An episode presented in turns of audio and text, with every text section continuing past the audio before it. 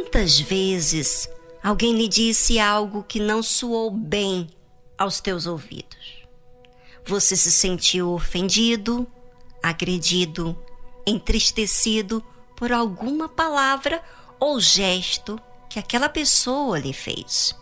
E isso normalmente acontece com alguém que é muito próximo de você, quer seja no trabalho, na família, no âmbito escolar. E quando isso acontece, a primeira coisa a acontecer não é tolerar. Parece sempre que queremos dar o troco, não é? É, a vontade humana quer fazer algo a respeito. Mas será que vale a pena? Você se exaltar, brigar, discutir, bater boca, falar palavrão? Que horror. Na verdade, vai apenas aumentar mais o problema. Porque você vai ter desgaste emocional e também espiritual. Não vale a pena entrar no mesmo nível que a outra pessoa. Agora, você agir de forma racional, comportando da maneira que se deve, é a melhor maneira para falar. E às vezes irrita mais ainda a outra pessoa, porque de alguma forma o mal quer sempre que você retruca da mesma forma, para não destacar o qual mal ele foi. Então, não é inteligente pagar o mal com o mal, é ou não é? Certa vez, um discípulo do Senhor Jesus, Pedro, aproximando-se de Jesus, disse: Senhor, até quantas vezes pecará meu irmão contra mim e eu lhe perdoarei? Até sete? É, lidar com o sentimento não é nada fácil, mas não é impossível.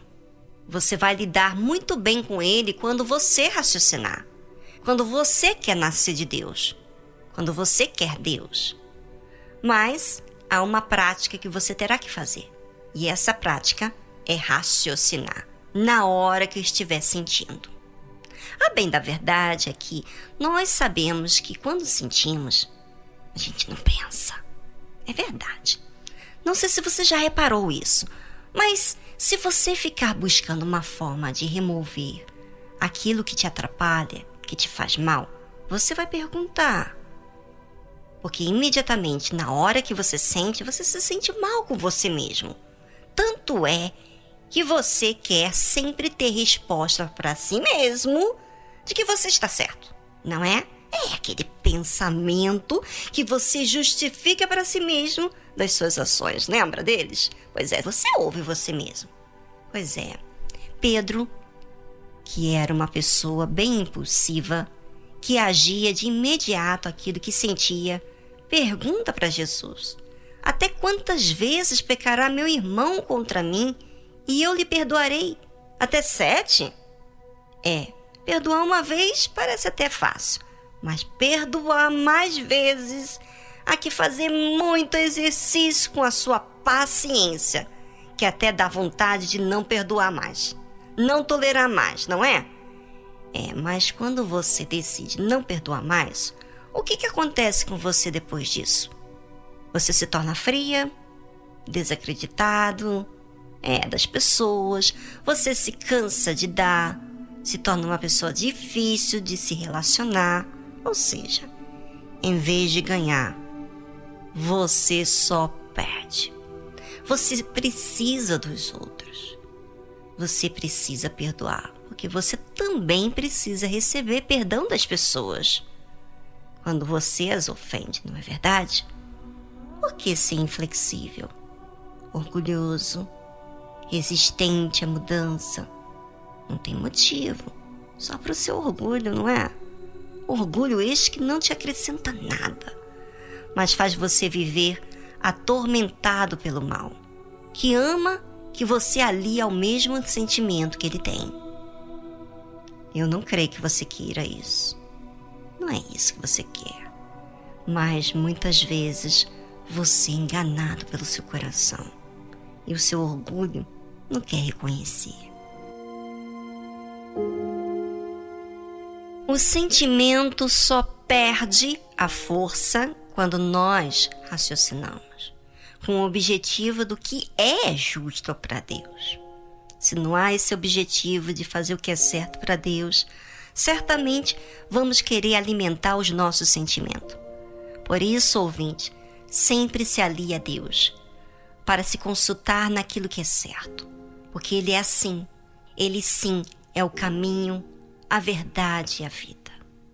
Jesus, ao ouvir a pergunta de Pedro, que disse: Até quantas vezes pecará meu irmão contra mim e eu lhe perdoarei? Até sete? Jesus lhe disse: Não te digo que até sete, mas até setenta vezes sete. Jesus ensina a todos nós a passar por cima daquilo que nos quer dominar, pois a decisão de guardar sentimento é nosso mas também de expulsar é nosso também. Se eu quero dominar o mal, eu tenho que vencer o mal que quer me dominar. Então Jesus responde a Pedro: perdoar setenta vezes sete. E eu pergunto: será que você vai contar todas as vezes que perdoa? Claro que não. Mas nós devemos olhar para quem deve ser a nossa referência, que é Jesus. No que depender, perdoar sempre. Porque quem perdoa está acima. É, acima do mal.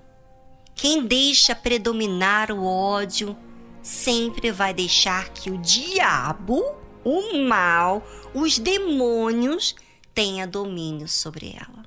Olha só que coisa horrível, não é? Por isso que você às vezes vê uma pessoa tão perturbada, tão demoniada, porque ela deixou coisas serem guardadas dentro do coração. E o diabo se aproveita disso. E eu pergunto: é isso que você quer? Se você morreu hoje com esta mágoa, sabe o que você vai fazer consigo? Você vai justamente morar com o mal por toda a eternidade.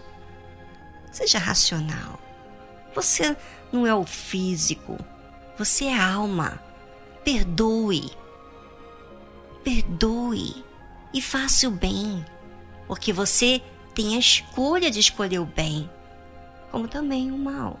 Então faça o bem. Faça bem a si mesmo. Cuide de você. Não seja malzinho como você tem sido. Cuide.